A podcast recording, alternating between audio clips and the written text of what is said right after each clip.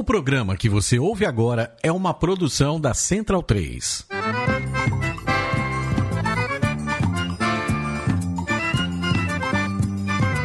Começa agora com Gil Luiz Mendes, o seu podcast de futebol nordestino.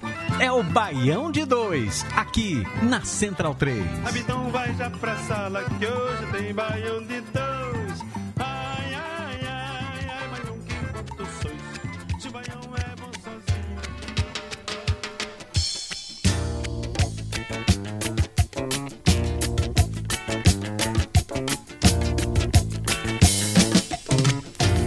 Precisa fazer pra baiano um vestido de prata. Precisa fazer pra baiano um vestido de prata. Que todo dia no espelho, quando ela se olhar, seja Baiano clara 2, dela. Baiano 2, edição 245. Se você está me ouvindo, minha voz agora, neste exato momento, e primeiro, antes de todo mundo, você sabe que o nosso titular, o camisa 10, capitão da, desta bancada de malucos, é, que mistura todos os sotaques do Nordeste, não está podendo participar hoje. O Luiz Mendes, ele de última hora afirmou que teve, teve algum tipo de problema no computador, passou a bola, então eu, eu os assumo, já peço desculpa por qualquer impropério ou, ou vacilo que eu cometo. Por exemplo, agora mesmo resolveu passar um avião aqui em cima do, do, do meu prédio, que atrapalha a gravação. Mas vamos continuar porque a gente tem que falar das quartas de final da Copa Nordeste. E esse, para início, a gente teve a, a- uma indicação musical de alguém dos Novos Baianos. Indicação dele, que é que eu vou apresentar primeiro. O nome do cantor é Paulinho Boca, o nome da canção é O Vestido de Prata. E quando ele me fala, eu nem titubeio, eu coloco no play, porque ele é meu baluarte cultural. Raul Holanda, muito bom ter você aqui de novo. E aí, Pereira, beleza? Rapaz, quanto tempo? Fazia um tempinho já que eu não vinha. Acho que a última foi com o Gil, quando ele esteve aqui em Recife. Pois é. Participei de uma live, eu acho, né? sei lá. Tá meio corrido aqui as coisas. Mas é bom demais estar com vocês, velho. Bom A demais. recíproca é completamente verdadeiro. É, gente que a gente não vê, né? Tu eu vi, mas Tiago hum, faz é tempo que eu não vejo. Ismac nem conheço pessoalmente. Mas vamos, vamos, chegar lá. Vamos com É, Ainda, ainda. Com O que paciência não- a gente chega lá. O que nos resta é a gente falar do time dos outros, viu, Raul? Porque se for para falar da gente, é, vira um- vai, vai, vai falhar aqui o computador, tanto choro. É melhor não. E Vamos aí, embora. vou pegar a primeira parte mais alegre da, dessa live, que é quem, quem se classificou. Se classificou com propriedade, como a gente está falando, ou seja, está demonstrando toda a blindagem contra a Zica Baiano de 2. Nosso querido Tiago Oliveira Braga, o homem da Matilha Valente, conselheiro do Vozão. Como é que você tá, meu amigo? Seja muito bem-vindo mais uma vez. Satisfação, meus queridos, privilégio falar com você, Pereira. Primeira vez que falo com o Mark, falo também agora também com o Raul. Satisfação imensa abraçá-los virtualmente. 21 jogos invicto na Copa do Nordeste, né? É uma trajetória é, de se valorizar. É, o Ceará nos dá orgulho. Eu não sei o que é que vai vir daqui pela frente, né? Temos também outras competições, mas é pé no chão, é jogo a jogo, é humildade e o céu é o limite. Bola pra frente, meus queridos. E bora Vamos vozando. embora. E completando a mesa hoje, nosso querido representante das Alagoas, regatiano Smack Neto. Smack, tá, chegou dor de cabe- um pouco de dor de cabeça, mas fez sua parte, né? Como você falou lá na- no sábado. É, né? o- a única coisa que eu pedi para pro CRB não fazer, que era basicamente passar vergonha, ele foi lá e contrariou a vontade do torcedor. Porém, não posso dizer que me senti surpreso, né? É um problema recorrente já, já comentei aqui no programa, no podcast, em outras lives, então, na verdade, a pior coisa que aconteceu com o CRB essa semana nem foi o, o jogo contra o Bahia e, e sim a pataquada do ex-presidente Marcos Barbosa. Mas enfim, durante o programa a gente conversa sobre esse senhor aí. Beleza, então nós vamos passar para os destaques do programa de hoje. Seba domina as semifinais da Copa do Nordeste. Efeito dominó. As demissões que estão ocorrendo na região e possíveis trocas de técnico entre times dela. Ex-presidente Furão, Marcelo Barbosa e a sua história com o terceiro uniforme do CRB. Quase unânime. O que esperar da mudança de estatuto do Santa Cruz? Bem, como vocês já sabem, a gente tem os, os recadinhos antes de, começarmos a tratar dos assuntos da pauta. O primeiro é sempre lembrar que as nossas redes sociais, elas são tem o nome do Baião Podcast, então bota lá o arroba Baião Podcast para todas elas. Twitter é o que a gente está sempre tá mais. É, o, Instagram não tem mais nada e eu acho que ninguém tem idade suficiente para criar um TikTok, felizmente. É, a, a, temos aqui o, as playlists da Rádio Baiano 2 que são de curadoria de Raul Holanda, como já falei aqui. Então, se o homem vai ter um bom gosto maravilhoso, pode, pode dar o play sem medo. Tem o financiamento coletivo da Central 3, então vai lá, apoia.se barra Central 3, inclusive hoje com um anúncio, né, um reforço, reforço de peso. Nossos queridíssimos amigos do Budejo também estarão compartilhando o feed lá conosco. Vamos, vamos pedir para que a arte seja uma do ladinho da outra, né, para simbolizar claramente que nós somos vizinhos também de espaço de divulgação no site, porque do coração eles já são donos da gente. E como falei, né, a trilha sonora a gente teve hoje o Paulinho de Cantor cantando Vestido de Prata.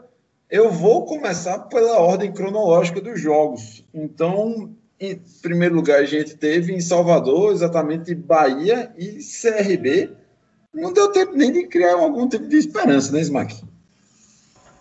Pois é, é um jogo que, assim, como eu falei no, na entrada, né? Era previsível que o CRB não ia não ia conseguir classificar pelo assim pelo histórico do clube e é a mentalidade do clube que algo precisa ser feito que ainda nem que essa diretoria quisesse tinha dado tempo de fazer que é mudar a mentalidade do clube né é, entender que um momento decisivo como o de do último sábado deve ser encarado de outra forma e isso vai desde o presidente até o, o roupeiro assim. E o que a torcida vê é o que aconteceu no, no último sábado, assim, um time que entrou para jogar contra o Bahia, parecia que era mais um jogo de, da fase de classificação. E o Bahia entrou para jogar uma quarta de final de Copa do Nordeste. E, o resultado foi o que aconteceu no campo, assim. É claro que tem a, o, a circunstância, tem a viagem para Belém para depois voltar para Salvador, a maratona de jogos, é, tem a escalação errada do Roberto Fernandes que é, me deixou indignado depois, porque eu tive a oportunidade de mandar pergunta para pela assessoria do CRB e perguntar o porquê ele começou o jogo com o Luiz e não com Yuri. Eu esperava algum tipo de resposta é, justificativa por questão física, sentiu alguma coisa. Mas não, ele falou que colocou o Luíde porque achou que o Luíde é, faria melhor o lado do campo em termos de acompanhar o Nino Paraíba. Mas os dois gols que o CRB tomou no primeiro tempo foi é, na, na, no lado do Nino e depois é, o terceiro gol, salvo engano, também é, começou pela, pela direita. Então, assim, não funcionou e o time perdeu um dos melhores jogadores no ataque, que é o Yuri. Então, assim, foi, foi uma série de erros, mas eu acho que o principal principal questão do CRB no, no jogo foi é, a questão de postura mesmo. É um time que não teve postura nenhuma de quem estava disputando uma fase aguda de Copa do Nordeste e acabou deixando passar uma oportunidade boa aí. É, é claro que o Bahia é favorito, mas deixou uma oportunidade boa de pelo menos competir e é, assim como fez o rival, é, brigar de verdade por uma vaga.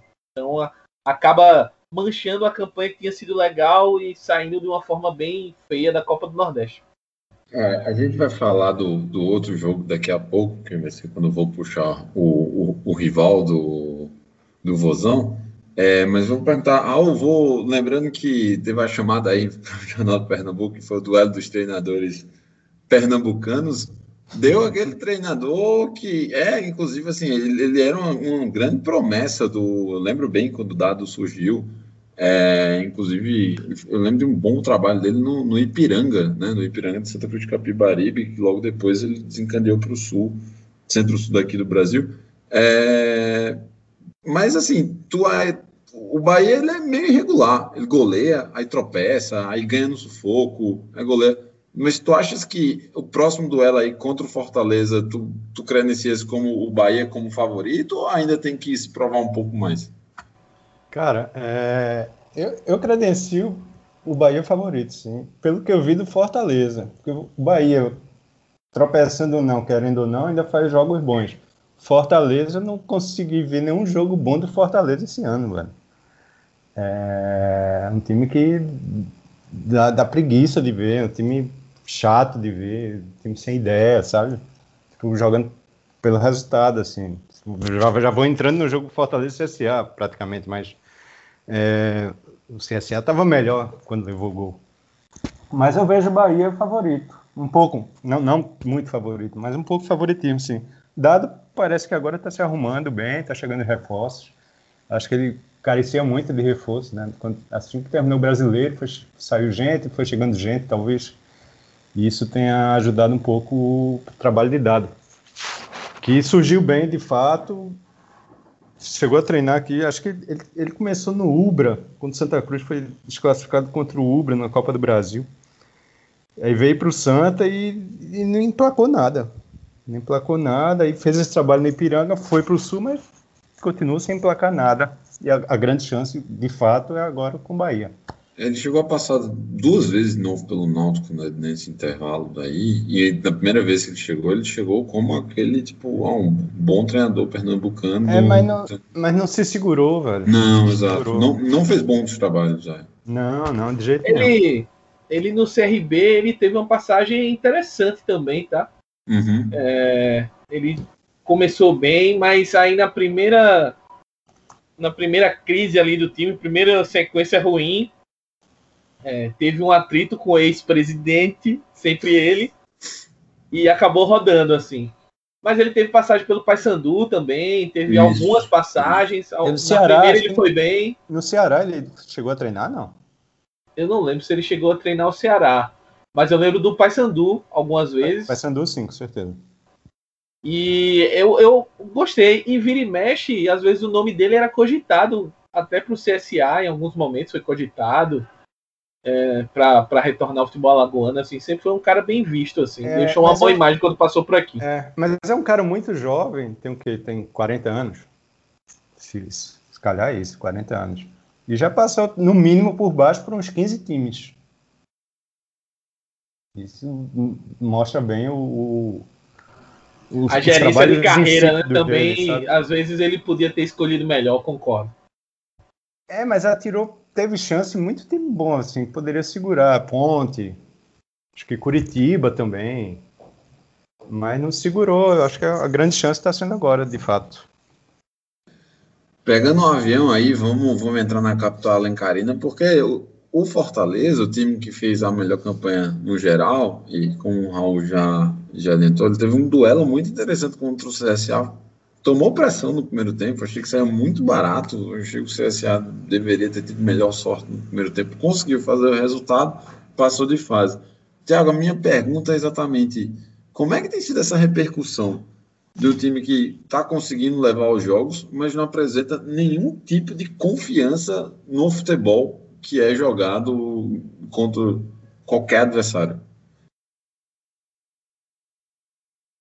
Assim, eu às vezes eu vendo de fora, eu percebo que há um nível de exigência muito alto, né? Assim, já isso às vezes para início de temporada é super complicado, né? E quer queira quer não, apesar de já estarmos em abril, ainda estamos em ritmo de início de temporada, né? Lembrando que a gente é, o campeonato de 2020 é, avançou até meados de fevereiro.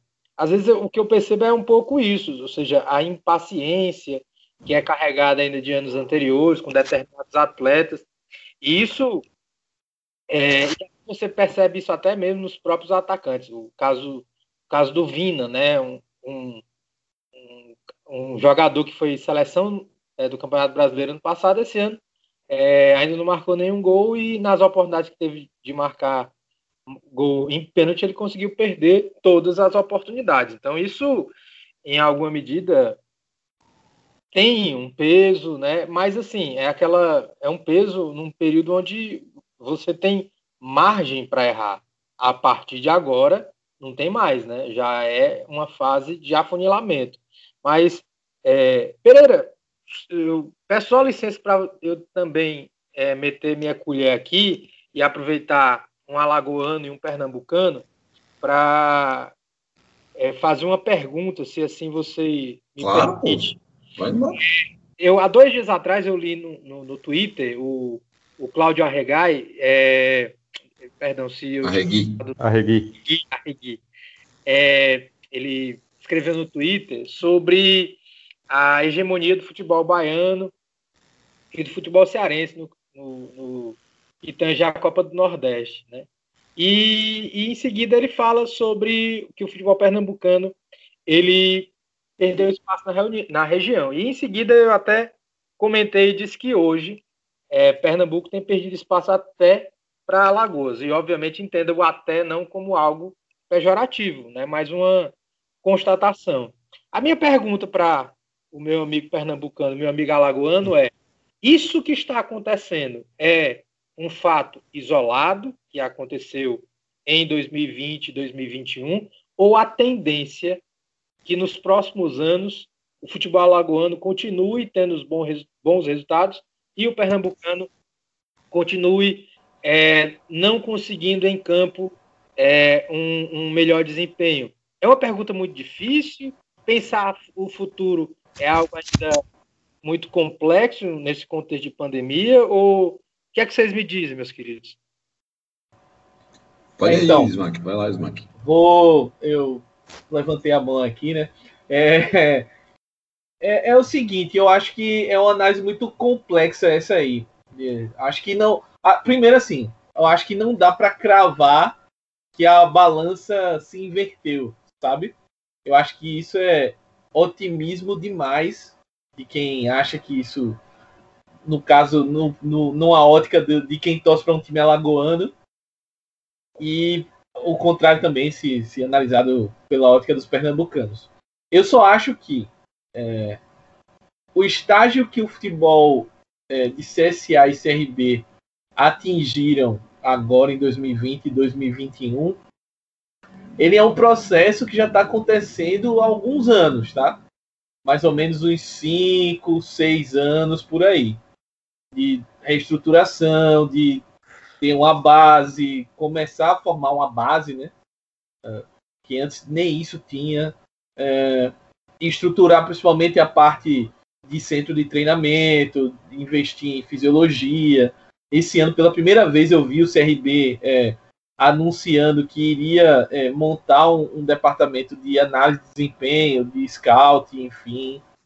É, então, assim, coisas pontuais e até o fato do CSA ter é, subido de divisão e ter crescido e ter batido numa Série A fez com que o CRB também se coçasse um pouco. Então a rivalidade acabou puxando um puxando o outro assim. E hoje os dois estão na Série B, estão num nível, digamos, parelho, né? E, e assim, só que eu acho que a questão é muito mais a incompetência do, das gestões em Pernambuco do que uma grande hiper mega gestão dos alagoanos. E um outro fator que eu coloco antes de passar para Raul é a questão que, assim, é, você falou com todo respeito ao futebol alagoano e tal, eu, eu entendi e coloco um outro ponto.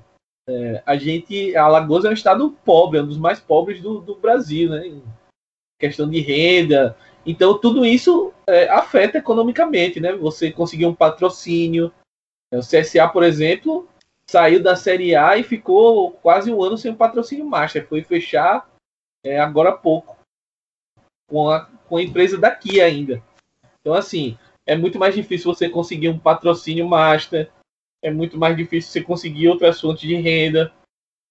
Seu sócio torcedor vai ser muito mais limitado do que quem está em Recife, ou quem está em Fortaleza, ou quem está em Salvador, que são cidades maiores e com mais poder econômico. Então tem todas essas limitações. Se assim, num ano ruim que monte um time abaixo, erre em contratação e um dos dois caia, é, a tendência é, ser, é, é muito mais difícil para recuperar do que um pernambucano. Só que eu acho que a questão do, somente de Santa e Náutico, uh, esporte também, mas esporte está na Série A, então está na Série A maqueia muito, porque você ganha muito dinheiro na Série A. Mas, principalmente esporte Santa, tem a questão é, das dívidas, né? Que esse eu acho que é a grande vantagem, entre aspas, dos clubes daqui. Essa questão de dívida, passivo, coisa trabalhista, é, chegou a zerar, agora deve estar com coisas mínimas, pontuais tal. Então isso faz muita diferença.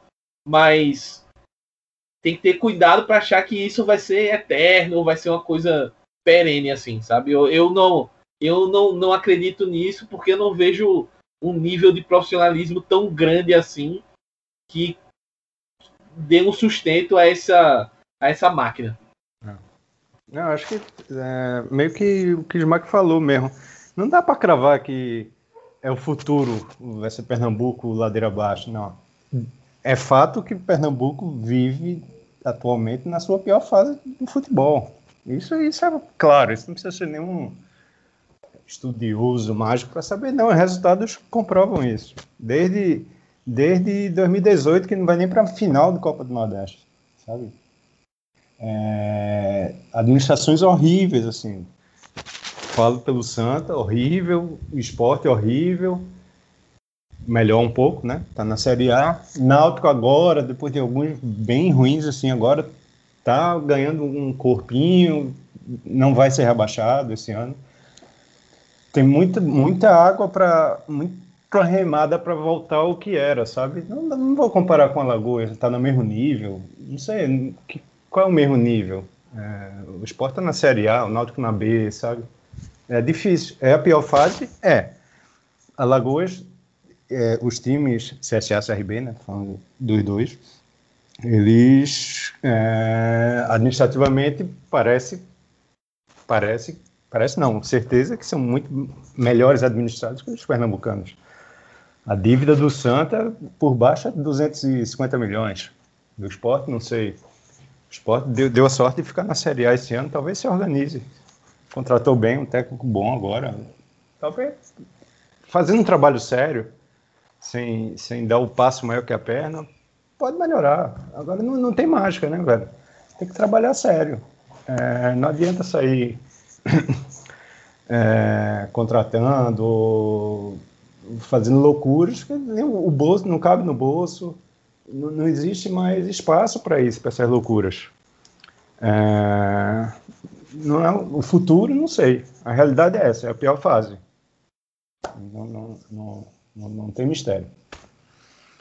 É, eu acho que é por aí. Mesmo eu ponto que é muito importante para os dois alagoanos que eles se mantenham no mínimo na Série B por conta das receitas mesmo. Assim. Faz uma diferença muito grande na administração do clube. Você está entre os 40 principais clubes do Brasil porque apesar da discrepância, da desigualdade que existe entre os orçamentos da Série A e B, é muito mais confortável ainda você ter o orçamento da Série B do que você ir para e não ter orçamento nenhum, né, não, Raul?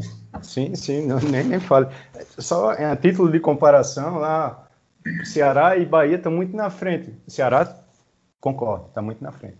Mas o Bahia não está tão na frente assim, não, velho. Você pega o Bahia muito bem estruturado, de fato, mas o time é na Série B, lutando ali meio de tabela para não cair, como o Náutico aqui. E mal, administrado também Paulo Carneiro, sabe? É, não, não, vejo tanta diferença, assim, absurdamente, não. Os dois times de Ceará, porra, do caralho. Estão fazendo trabalho de tirar o chapéu. Assim.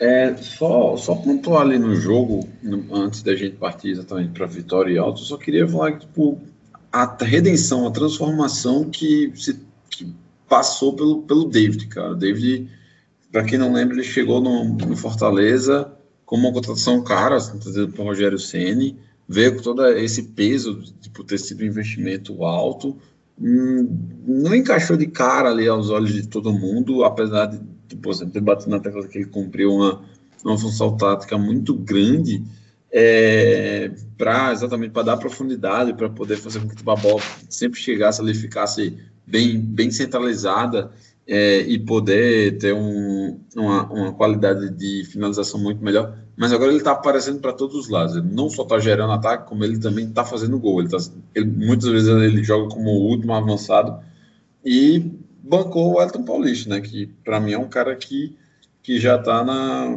Não faria sentido continuar mais ganhando o que ele ganha, mas aí isso é problema do, do Fortaleza. Renovou, é, né? Ele, é, ele entrou, ele entrou no, no, decorrer do jogo. Não, não, ele renovou o contrato. Renovou, exato, renovou. É. Renovou aí por mais acho que dois anos, acho, até, é, o, final até o fim de 2022, eu acho. Isso aí, até o final do ano que vem. É, e acho que é um, esse, esse cara, para mim, eu acho, ele certamente entraria numa, situação minha mais uma vez, mas para o confronto também acho que o, o Bahia até por conta da, da própria, do próprio talento do elenco mesmo, tá, tá à frente.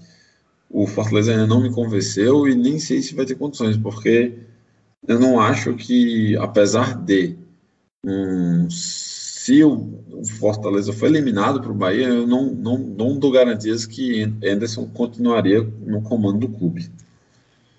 Estou contigo, também acho isso. É, pode, gente... O que pode ser positivo para o Fortaleza é essa viagem do Bahia, né? Isso, é, a logística vai pesar bastante. A logística vai pesar. Lembrando que é só um confronto, né? Então, isso daí vai, vai pesar bastante. A gente vai falar daqui a pouco mais, vamos detalhar um pouco mais sobre o CSA, não só sobre o jogo, mas na segunda parte do programa, porque como a gente teve algumas mudanças aí recentes, né? Entre os treinadores, daqui a pouco a gente vai falar mais sobre o CSA, então vou, vou pular para para é, Vitória e Altos, que, cara, foi um jogaço também. Jogaço mesmo, assim, pegado lá e cá. Molecada do Vitória muito bem, mais uma vez. O Altos comprou briga, foi para cima. Jogo muito bom, decidido no finalzinho.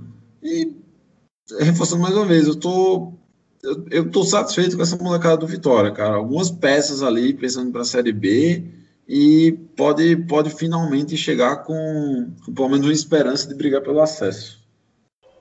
Eu, eu, tenho um amigo que é torcedor da Vitória, não é Irlanda, não.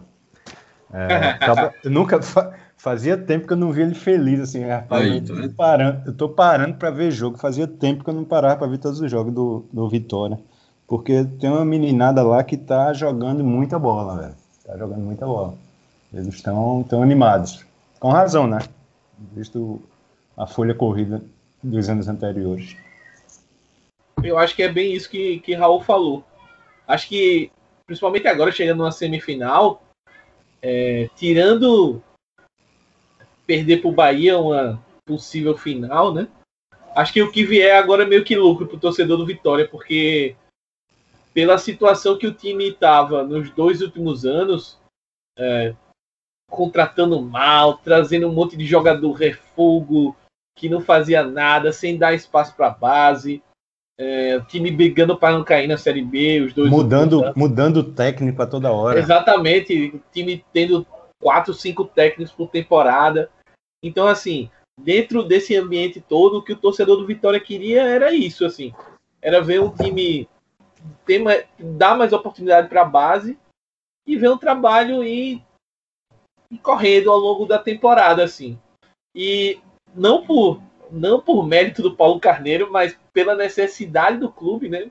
Pela questão de dinheiro, o time já estava mal financeiramente e a pandemia acabou de lascar de vez a situação, não só para o Vitória, para todo mundo, né? Mas é o Vitória que já estava mal das pernas, acaba sentindo um pouco mais. E aí você entra num, num, numa temporada tendo que apostar na sua base só que aí a base do Vitória é uma das melhores do país, tradicionalmente já, e esse ano mostrou o porquê disso, né? Tá mostrando. Tem o Samuel ali na frente muito bem, é, tem Pedrinho na lateral esquerda, um bom jogador. Tem o, o menino que Irlan falou até, eu esqueci o nome dele, mas é era o camisa 10 do time que lesionou o joelho, mas muito bom jogador também. Jogou bem no Bavi da Copa do Nordeste. Então, assim, eu acho que para o Vitória agora o mais importante é, é claro que ser campeão seria espetacular, mas se não vier a taça, eu acho que o importante é desenvolver os jogadores tem, tem, e montar um time forte, né? Para a Série B, que eu acho que é o grande objetivo. É, tem uns times assim que você tá no DNA do clube, do time. Valorizar a base, né, velho? É, Vitória é um deles. América Mineiro é um deles. Santos é um deles. Fluminense é um deles. E não fazia sentido, não tinha lógica o, o Vitória abrir mão desse, desse pessoal, sabe? Nesses últimos anos. E precisou a crise, a pandemia, a falta de, de, de grana para voltar esse pessoal e mostrar que o caminho é por aí mesmo, velho. É isso que vai salvar os times. O... Revelando jogador, vendendo jogador. Smack, acho que o Gabriel. Acho que o Gabriel é o nome do moleque. Isso, isso. Não, inclusive uma coisa que eu faço até uma, baseado no que vocês falaram, eu faço até uma comparação. Como é ruim você ter uma base promissora e ter jogadores já rodados e não tem muito a oferecer ao time, né? Eu lembro que quando o Givanildo passou pelo Ceará, o Ceará tinha, tinha o Magno Alves no ataque e tinha o Arthur é, no banco, assim, é, com muito potencial para poder é, jogar no ataque. Porém, é, o Magno Alves, obviamente, pelo nome, por todo é, a capacidade que ele tem no ataque, ele, ele acabou adiando muito a, a ascensão do, do Arthur Cabral no ataque do Ceará. Até que teve um jogo, acho que Ceará e Santa Cruz, o Ceará perdeu de 3 a 1 Eu acho que nesse ano hum. até o Santa Cruz foi rebaixado e o, e o, e o Givanildo colocou o Arthur no, no final e o Arthur, inclusive, marcou o gol. É, guardando as devidas comparações, quem assistiu Ceará e, e, e Vitória no Castelão, é, no jogo que o Ceará venceu com, com o gol do, do Saulo Mineiro e viu esse jogo contra o Alto, você percebe que o time, mesmo no pequeno espaço de tempo, ele conseguiu evoluir bastante. E nesse intervalo, o Vitória, que havia tentado apostar no Walter, que eu acho que time é, no porte do Vitória que ainda tenta apostar no é. Walter, é, no mínimo é uma aventura, né? Sabe que é aquela aposta que você tem uma grande chance de perder. E, inclusive, se eu não me engano, acho que até o Walter já foi é, dispensado. Sim, já saiu, já São saiu. Caetano. Acima de São Caetano. A lógica, é, foi pro São Caetano, verdade. É, a lógica tem que ser essa, velho. Não tem dinheiro, mas tem um potencial na base, bota para jogar. Ah, mas vai perder pro Ceará. Não importa, velho. O Vitória nunca entrou esse ano na competição com interesse de ser campeão. No, no, no, o objetivo é a Série B. Cada time precisa estabelecer quais são os seus limites. E eu acho que o limite do Vitória esse ano é fazer uma boa Série B e tentar subir. É, obviamente, é, e, e, a base tem todo potencial para poder devolver a torcida, mesmo em no segundo ano sem torcida, é, um, bons resultados em campo. Eu, particularmente, achei um jogo muito bom de se assistir. Né? Eu espero que esse time não esteja com esse mesmo ímpeto no sábado contra o meu time, mas espero que seja uma partida animada. É um franco atirador, né? Total. Perfeito. E aí já vamos passar para o último confronto, Thiago. Já, tu, tu já emendas aí, porque o primeiro tempo acabou um 0 a 0 mas na hora que digamos, abriu uma brecha ali, o Ceará tomou conta, passou o trator, foi para cima mesmo, não, não deu espaço. É, eu continua sendo o grande favorito para a Orelhuda de 2021, viu? Não, isso aí não tenho dúvida. É óbvio que, por mais que eu diga que o Ceará tem que jogar na humildade e tal, é, de fato, isso eu acho que todo profissional precisa ter essa, essa consciência. Mas o Ceará já tem uma, uma base muito boa do ano passado, e quase nenhum time da Copa do Nordeste tem. Então ele não pode jogar isso fora. Ele se reforçou com com os colombianos, né? Agora com Moisés na zaga, né? Já é o quarto jogo do Ceará sem tomar gols, né? Luiz Otávio e Moisés. Agora é mais um, uma análise também uma reflexão, né? Não tentando analisar só o jogo. Né? Eu particularmente fiquei, eu, eu não gosto desse tipo de jogo, é, que é um jogo só e o, sei lá, o Sampaio vem com franco, é, franco atirador e podia ali numa, numa bola perdida marcar e o Ceará ser eliminado. Isso já aconteceu há muito tempo atrás, quando o Ceará foi eliminado pelo Náutico, as circunstâncias eram muito parecidas. Mas o que eu, é, às vezes, é, me paro para refletir é que o Sampaio ele conseguiu ainda no primeiro tempo estabelecer, é, ou pelo menos atrapalhar o, o sistema ofensivo do Ceará. E você percebe visivelmente que o segundo tempo o time já não tinha mais perna. Né? é, já não, inclusive um dos contra-ataques que o Ceará teve foi armado pelo próprio Pimentinha. Daí vocês viram como como o, o, o, o Sampaio já estava desorganizado. Mas ô, Tiago, também... Thiago só, só, falando do jogo, em algum momento tu sentiu que o Ceará entrou em campo, ah, a gente pode ganhar a qualquer momento, terminou 0 a 0 ali o primeiro tempo, mas sabendo que ia ganhar, não é salto alto, não estou falando que é salto alto, mas a, su a, superioridade é tão grande em elencos assim que pois vai é. ganhar. Se você acompanhar os jogos e perceber a, a algumas partidas do Ceará, você percebe que o Ceará empatou muitos jogos, né? É. E, e, aquele, e, e, e, esse jogo ele poderia muito bem se encaminhar para o empate. E nessas circunstâncias o Ceará poderia levar para os pênaltis e perder, entendeu? Ou seja, não era demérito nenhum o Ceará ser eliminado dos pênaltis, mas assim, é isso que eu estou dizendo. O, o, o contexto é, é, dentro dessa competição e dentro da, da agora do calendário que o Ceará vai enfrentar, é natural que o time fique um pouco dividido, né? Vai ter o seu jogo pela Sul-Americana agora quarta, né? Com o, o, time do Whindersson Nunes, né? Que o pessoal até brinca aqui, né? É, Jorge Wilstermann, aí o pessoal chama de Whindersson Nunes. É, e aí, ou seja, a torcida, né, de uma maneira geral, está muito ansiosa com a, com a Sul-Americana, como também os jogadores devem estar. E às vezes eu fico meio preocupado dessa ansiedade também é, repercutir na Copa do Nordeste. Né? Esse time não tem mais fome de querer vencer. Mas pelo tipo, menos tipo, momento... tipo o que aconteceu com aquele naquele edição contra o Náutico, né? Que Lisca saiu. E o Lisca saiu, né? Num jogo que o Ceará acabou colocando é, é, um time meio misto contra o Náutico e o time titular no Campeonato Cearense e tal. Né? Hoje, o próprio Lisca ele reconhece que aquele jogo foi extremamente complicado, tive a oportunidade de conversar com ele. Eu vi, eu vi uma parte dessa, dessa live aí que você participou com o Lisca, bem bacana, bem bacana. Muito bacana, se vocês tiverem a oportunidade, aproveitando aqui o, a, o gancho do Raul, depois vocês procuram no YouTube, Memória Futebol Clube, Lisca, programa número 11, o Lisca dá uma aula de futebol, um cara muito bem, bem preparado, discute sobre vários temas muito pertinentes, sobre história, sobre a questão da homofobia, clube empresa, é, Bom Senso Futebol Clube, e obviamente ele falou do Ceará, da jornada dele no, no estádio Presidente Vargas, 2015, 2020.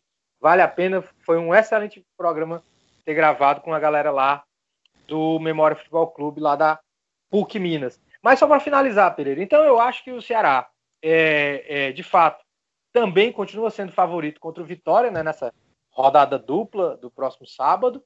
É, porém, é, ele precisa estar tá muito consciente do também é, que essa, a, a, a, os próximos jogos vão ser cada, cada vez mais difíceis. E a margem de erro que o Ceará gastou, ele não tem mais como gastar, né? Não tem mais como o Vina perder pênalti, né? É, o próprio Kleber, ele tem uma função tática muito importante, mas ele também precisa é, fazer gol, a função dele enquanto atacante também é marcar. Né? O atacante ele não pode perder esse, essa, é, esse time de estar é, é, marcando gols. Enfim, a, a torcida está em êxtase, né? apesar do contexto de pandemia, estão numa euforia muito grande.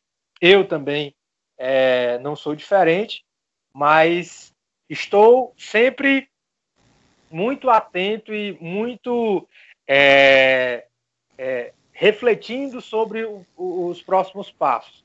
Né? O Ceará vai jogar na Bolívia, em altitude e tal. Não é uma coisa simples, mas estamos imaginando que a gente pode fazer uma graça aí na Copa do Nordeste e também.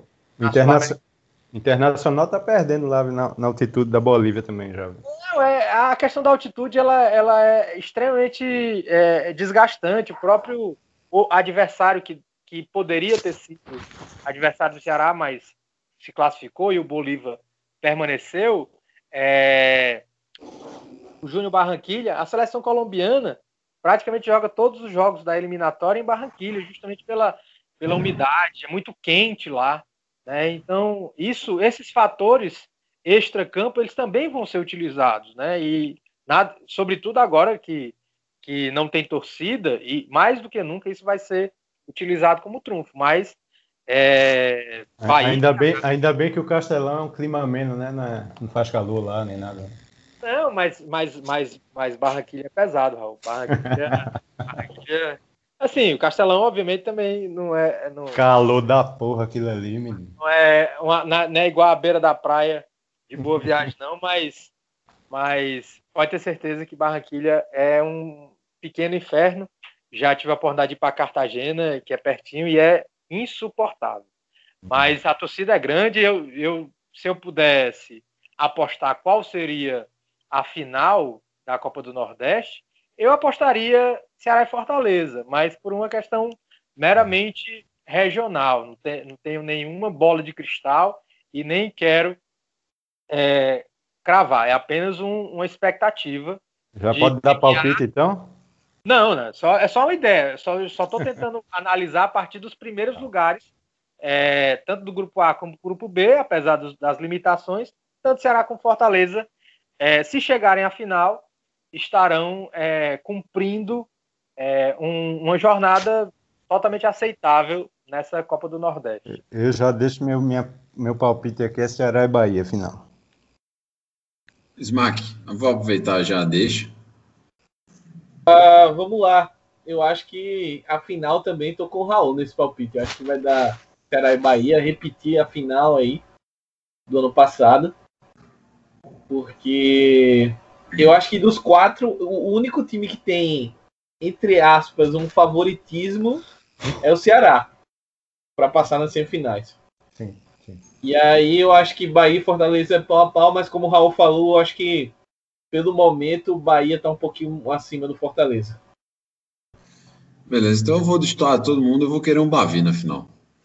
Vou botar um Bavi e torcer para a molecada do Vitória. molecada do Vitória da, da, da correria e, e causar estrago. Aí vou, vou aproveitar como consequência, assim, é, e já fazer o gancho com outro tema. Gente, essa semana, né, de, de domingo para cá, hoje a gente está gravando terça-feira, dia 20, é, a gente teve um anúncio de demissão de dois treinadores que fizeram parte, estavam jogando até agora aí na, Copa do Nordeste, mas não foi relacionada a rendimento, e sim a convites de outros clubes.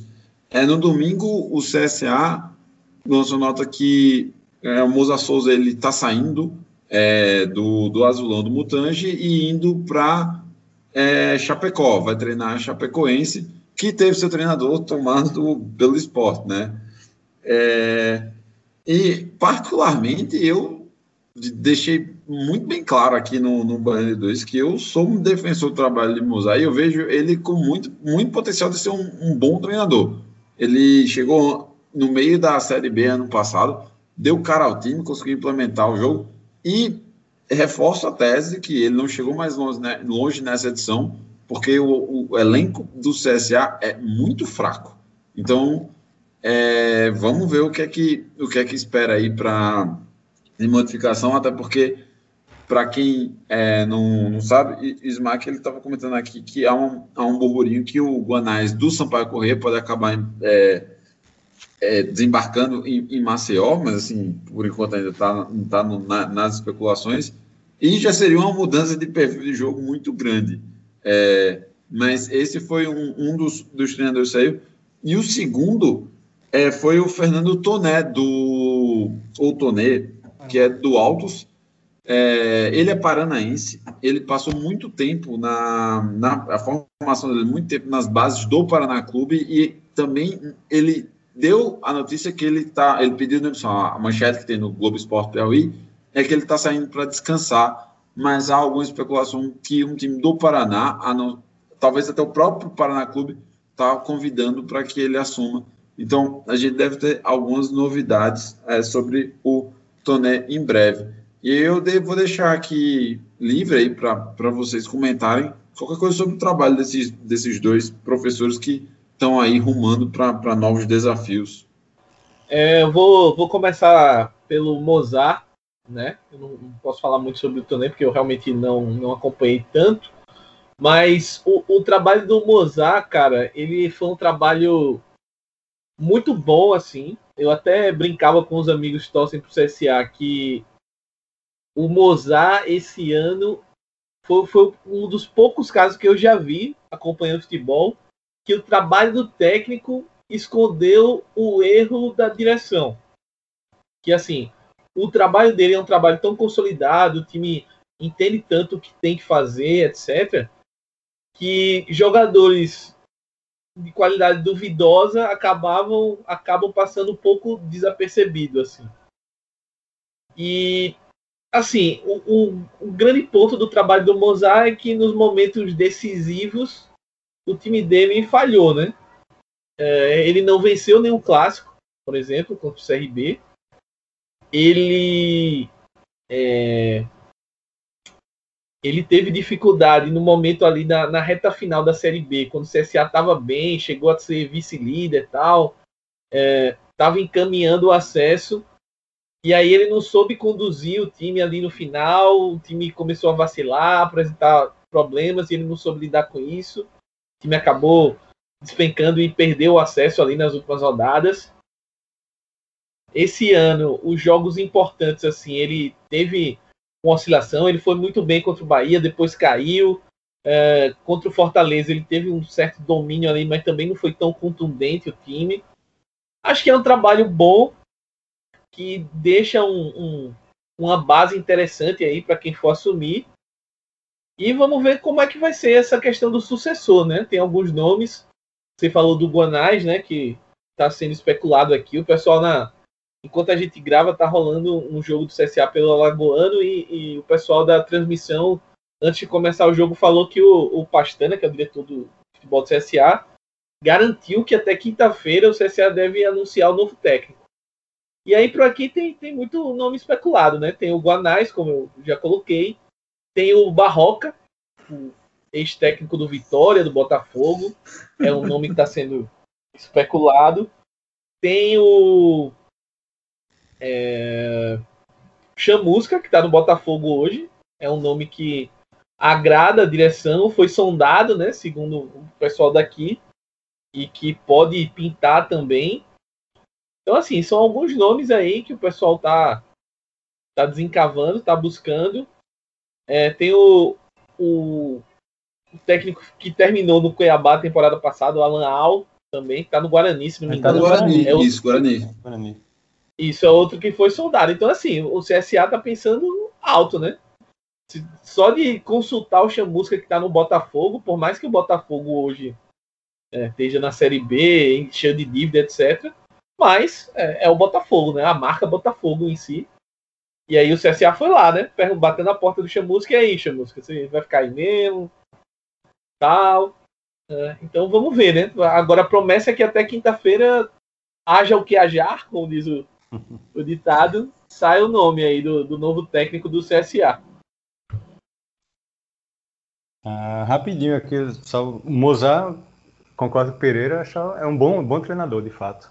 É, jogou na Série B, velho, ele. As trancas e barrancos, faltando, faltando jogador e elenco curto. Pô, o time em campo, ele ficou por um gol, né? Quer dizer, fez até o gol para subir, ou, ou, ficar na porta para subir ali contra o Brasil de Pelotas e não subiu. E estava bem também agora, saiu do, da Copa do Nordeste. É... Normal, resultado normal. Mas é um cara que promete muito, bota, bota fé nele no futuro aí. E o Tonê também, belo trabalho no alto, né? Não tem nem o que falar. É, subiu ano passado, divisão, é isso? É... Ficou um gol também de chegar na final do estadual ano passado. Perdeu por 4 de, 4 de julho, né? É, perdeu a vaga pro Picos. Picos, exatamente. E esse ano também teve bem, pela segunda vez, né? Colocou um time do Piauí agora nas quartas de final. É... Sai bem, sai bem. Ele fez, ele fez a carreira dele toda aqui, mesmo sendo paranaense, ele fez a carreira toda no Nordeste. Isso, né? exato. Alecrim, Santa Cruz Natal. É, inclusive Globo. rodou um bocado lá por cima mesmo, ali na é. parte do Piauí Maranhão e tal. Acho que na, naquela grande campanha do Globo, ele, ele, era, ele era o técnico, né? 2018. Do Globo? Sim. Putz, cara, eu acho que era Renatinho Potiguar, mas depois eu. Ele eu passou pelo Globo, mas eu não sei se foi nessa época, mas beleza. É um cara que também com muito futuro aí pela frente. Sem, sem dúvida. Apesar, apesar da idade, já, já não é tão novo assim, né? Como, como Mozart, como. Não, não é, exato. Tá. É, vamos, vamos passar aí mais, mais, mais um assunto. É, Sim, não vai falar do seu técnico, não? o, o do meu treinador, Sim. o Ranielli. Sim. É, Ribeiro ele foi anunciado no Campinense e eu não, não gostei muito, não. Eu achei que pô, o Raniel ele deu um trabalho decente no ABC, ele foi bem no ABC, nas condições como ele, ele entrou, inclusive como saiu. É, foi trocado na época por Sérgio Soares, né? Sérgio Soares, passagem Série A, não sei o que e tal. uma- Foi, uma- exatamente, Sérgio Soares. por toda aquela pompa, e, mas depois ele não se encontrou em lugar nenhum. Ele fez um péssimo trabalho no Lagarto, no, no Sergipano. Era um time que deveria ter caído, mas rolou uma virada de mesa. E agora estava no Goiás, em Goiás, acho que era no Anápolis, se eu não me engano, e também não, não, não teve nenhum destaque. É, mas o Campinense não está podendo demandar muito, né? Não, não tem como ofertar para gente que está tá bem no mercado. É, mas uma aposta é uma chance dele aí com um time um orçamento muito limitado e um elenco fraquíssimo de tentar tirar alguma coisa e ver Eu se, acho- sei lá, chegar numa final. É. Eu acho engraçado esses números, né, velho? Que, sei lá, tem dois jogos oficiais ou três na temporada do Campinense.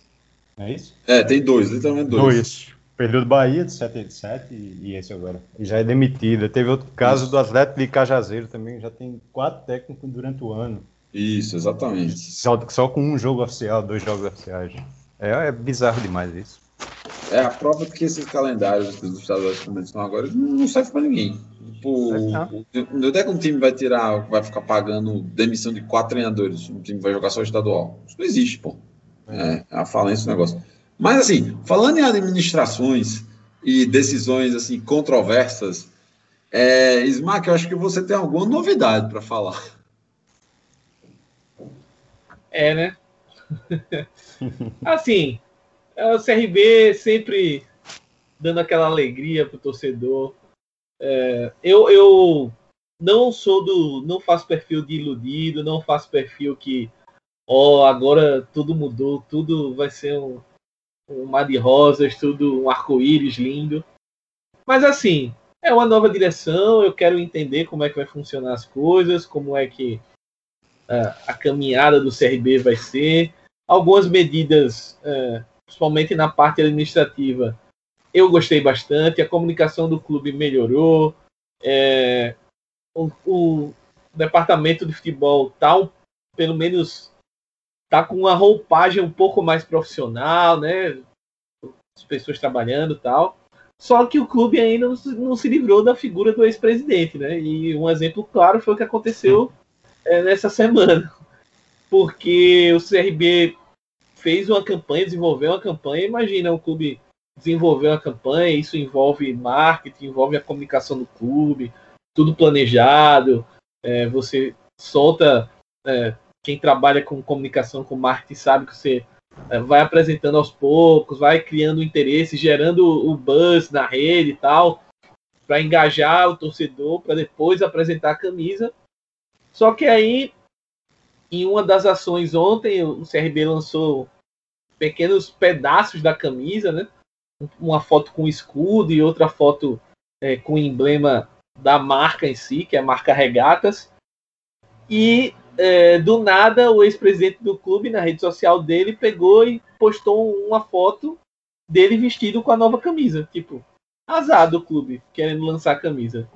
Bonitinho aí. Eu vou lançar agora. E aí lançou a camisa ele na rede social dele. É, E aí o clube acabou tendo que lançar ontem mesmo à noite, às pressas, na correria, de qualquer jeito, a camisa, né? Que seria feita inclusive no canal do YouTube. O pessoal tinha é, convocado a imprensa para uma apresentação, né? Para fazer a divulgação tal, que iria é, anunciar no canal do YouTube do clube e tal. O Wesley, né, que está se recuperando de lesão, ia ser o, o garoto propaganda aí do, do lançamento da camisa tal. E acabou que o clube lançou, jogou as fotos, jogou nas redes sociais e pronto, porque o presidente, o ex-presidente, aliás, não larga o osso, né? E assim, tem uma relação meio complicada, porque a, aí é. Aí eu não tô falando como informação, é um boato que rola aqui que ele é o dono da, da loja do, do clube, né? Beleza. Então, assim, ele tem interesse em lançar camisa e tal. E tudo dentro do. Da, até antes do, de lançar o perfil, é, na, no perfil do, da, do Regatas, que é a loja do clube, né? Que é a marca do clube, é, tinha uma menção, né? Ah, porque não lançamos antes a camisa? É, é, porque por conta da pandemia atrasou e tal, mas essa é uma obra do ex-presidente tal, e tipo, não tinha necessidade nenhuma de, de, mencionar o cara. Mas é aquela coisa, né? Mais do personalismo, mais da, da, do culto ao cara, achar que é maior que o clube, achar que ele é o clube. E acaba que o torcedor do CRB, pelo menos, tem o um alento de que ele se afastou do clube e agora é, é só ex-presidente, né? Mas ainda ex-presidente, o torcedor sabe que é uma figura influente na política do clube, é um cara que tem trânsito ainda com a direção atual, por mais que ele seja essa essa figura aí que tente puxar todos os louros para ele, isso fatalmente gera um desconforto, mas não um desconforto suficiente para ele ser cortado da, da vida política do clube. É uma situação muito complicada e foram 10 anos né, de administração. Acho que vai demorar um pouquinho ainda para o CRB se livrar desse fardo, mas particularmente eu gostei da camisa vermelha, achei legal.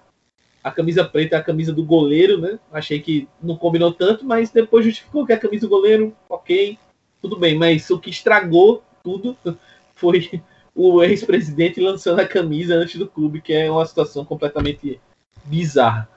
Só fazer o gancho, só fazer o gancho aqui e perguntar, Tiago, é, essas ações muito personalistas do, dos mandatários, né, dos executivos, elas têm um preço considerável para o clube. E a gente pode falar que teve um. Aí pode levantar hipótese de é, coincidências temporais, mas quando o Robson de Castro foi mais para os bastidores e tomou conta das finanças do Ceará e, de, tomou, e deu a, a tomar a decisão do futebol para os especialistas, o clube começou a, a, a tomar decisões mais acertadas, não é isso? Não, a, a, o fato é, do Ceará hoje estar tá equilibrado financeiramente e também tendo possibilidade de fazer contratações que nunca na história o Ceará sequer sonhou, passa muito pela gestão do Evandro Leitão, a gestão do próprio Robson de Castro, que é, durante muito tempo na gestão do Evandro era vice, foi diretor de futebol. Entre erros e acertos, o Ceará hoje é, mostra um equilíbrio que aponta para um futuro muito promissor. Ah, obviamente que no futebol é, essa relação de amor e ódio é muito tênue, né? Basta o Ceará ser. É, eu, é só lembrar 2015, né? O Ceará saiu de um título da Copa do Nordeste, campeão é, invicto, para lutar é, pela, pelo, pelo, para não cair para a Série C. Então, você imagina aquela mesma diretoria que, que fez um trabalho excelente, né, tido como excelente no primeiro semestre, no segundo semestre estava é, prestes a, a, a, ser defenestrada pela torcida. Então, é, passa muito por essa, essa questão. Mas é, a questão administrativa do Ceará hoje aponta para uma questão é, muito promissora e torcemos que isso é, permaneça e também seja exemplo para outros clubes, como o marketing do Bahia passou também a ser referência. Ontem, né, só fazendo a última menção, ontem foi o dia é, acerca dos povos originários, dos indígenas, e o primeiro time a pensar e refletir, debater essa questão indígena foi o próprio Esporte Clube Bahia. Então, são é, exemplos que merecem ser vistos, inspirados e, se possível, replicados. Então, é, é isso. É, puxando aí o, o, último assunto do programa de hoje, só rapidamente, vamos falar da, da mudança. Teve uma eleição muito importante no Santa Cruz esse final de semana, Raul. É, consegue explicar para a gente aí brevemente, só para a gente ter uma introdução é... do que é o assunto? Vamos lá, rapidão. É, esse, final, esse final de semana foi votado o novo estatuto do Santa Cruz. Isso era uma coisa que já estava é, acontecendo, um movimento no Santa Cruz por parte de alguns conselheiros, do, puxado pela é, Intervenção Popular Coral, é o título, do, é o nome do, do grupo. E eles é, sempre batendo de frente com a diretoria anterior, a, gestão anterior, né? Mas conseguiram aprovar isso, essa votação, a troncos e barrancos, justamente na, no começo da pandemia, ano passado. Então, a votação que estava prevista foi adiada. Logicamente, não podia aglomerar. E quando foi retomada, a, a direção anterior não, não ajudava, né? Não, não era do interesse deles mudar esse estatuto. E foi jogando com isso com a torcida, né? Time na Série C, é, fazendo boa campanha, chegando junto, e não pode dividir assuntos. A própria eleição de Santa Cruz foi postergada para fim de fevereiro, para depois da Série C, e com isso a, o estatuto também foi jogado, né? Ou seja, a diretoria que entrou, a, a anterior saiu, a oposição venceu, coisa que fazia tempo que não acontecia, e eles encamparam esse estatuto. E uma das coisas, o primeiro ato da, da, da, nova diretoria foi marcar essa votação do estatuto. Hoje o Santa Cruz é, tem cerca de 7 mil associados, 5 mil poderiam votar é, nesse estatuto. E sábado passado, com 98% de aprovação, esse estatuto foi, esse estatuto, estatuto passou. É, só falando os pontos aqui, bem, bem rápidos, do, diferenças, que o Santa Cruz era um, é um clube totalmente parado no tempo, desde a década de 70, assim, com a mesma estrutura, sabe? São, tem quatro diretorias é, se reportando é, independente, assim, então era muito, muito Frankenstein. Mas hoje esse estatuto passou e agora todos os, todos os sócios poderão votar nas próximas eleições, que são de três em três anos. É, 40% das vagas do conselho são, são destinadas às chapas derrotadas, então já vai ter um, um, uma coisa mista. É interessante isso. É, um, um, maior espaço para as mulheres, 10% do, das vagas do conselho vão ser destinadas às mulheres. É, o conselho deliberativo é, é independente, então, isso, eleito pelos conselheiros, eles vão aprovar o, o, o, as contas do clube e por aí vai. A receita de venda de jogador da base, 30% vai ser revertido para a própria base. É, vai ter uma diretoria da base agora. Então, são vários pontos que, de fato, o, clube estava precisando disso. Não é uma coisa que vai mudar do, da água para o vinho de, de hoje para amanhã, não. É, é só o tempo para dizer. E, e é esperar esses novos, que a gente esperou 40 anos, uma mudança, é, não pode cobrar em dois meses uma, uma nova, um novo clube, né? O futebol tem que ir junto, eles não estão sendo tão profissionais assim na, na, na gestão do futebol. Quero, quero acreditar que isso vai, com o tempo, também vai equalizar. Mas é, é isso, de modo geral é isso. Depois a gente pode debater melhor sobre, sobre esse estatuto. Não, certamente esse assunto vai voltar na pauta aqui futuramente. Então, vamos, vamos encerrar o Baiano de 2 de hoje, Baiano 245. Tiago, muito obrigado aí pela participação, mais uma vez aí, o convite de, de última hora, mas ser sempre prestativo para trazer novidades do, do futebol cearense e principalmente do Vozão. É, pessoal, alegria, muito. Fazia tempo que eu não participava da gravação do programa.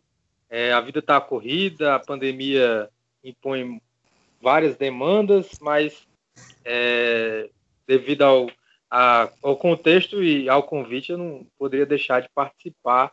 A alegria é imensa, é, a expectativa maior ainda de poder ver o Ceará mais uma vez é, jogando a competição internacional amanhã. As outras duas, contra o Corinthians e contra o São Paulo, eu tive a oportunidade de estar no estádio e, infelizmente, né, todos nós vamos acompanhar pela televisão e torcer também pelo bom resultado na Copa do Nordeste e, acima de tudo, é, aprendendo com vocês e torcendo que o futebol do Nordeste cada vez seja maior e mais relevante para o nosso país, que tem sofrido, que, é uma, que não é brincadeira, né? Saudações alvinegras, meus queridos, forte abraço e até a próxima. Smack, mais uma vez, muito obrigado aí pela, pela contribuição. Valeu, Zé, Raul, Tiago. Prazer sempre participar. Como já falei é, na semana passada, acaba conversar com vocês, conversar de futebol nordestino. É um pouco de terapia também para esse momento doido.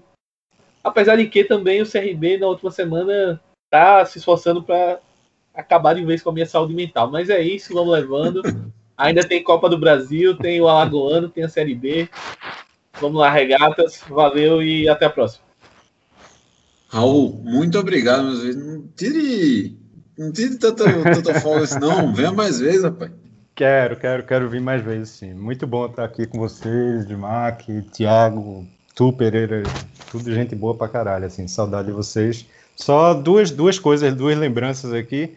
Dia 23, sexta-feira agora, sorteio da Copa do Brasil, né? Dos 32 times que sobraram, sete são nordestinos. Não sei, um chaveamento bom. E que hoje o Bahia estreou no Campeonato Brasileiro Feminino de Futebol, empatando com o Botafogo. É, vamos lá. O único, o único representante do Nordeste no feminino. Abração para todos aí, velho. Maravilha. É, bem, eu acho que esse, esse é o programa de hoje. O que é que a gente tem para falar? É, por sinal, falando em camisa, a gente vai ter um sorteio aí do Daniel. Ele trouxe um, uma camisa que ele achou muito bonita e de fato é do, do CSA. A gente vai divulgar nas nossas redes sociais. Vamos colocar na lista de é, para os apoiadores da Central 3. Então fiquem ligados aí que isso daí vai ser mais um dos assuntos que a gente vai tratar no Twitter. Esse foi o Baiano 2. Eu fui José Pereira na apresentação. A gente provavelmente se vê no sábado, na live pré-rodada. E terça que vem tem outra gravação aqui neste mesmo feed. Muito obrigado, valeu! Já faz muito tempo que eu não vejo ela dançar. Que a gente não canta junto a mesma canção. Precisa mandar um Pra ver se desperta o seu coração. Um presente assim. Que seja a cara dela. Um presente assim.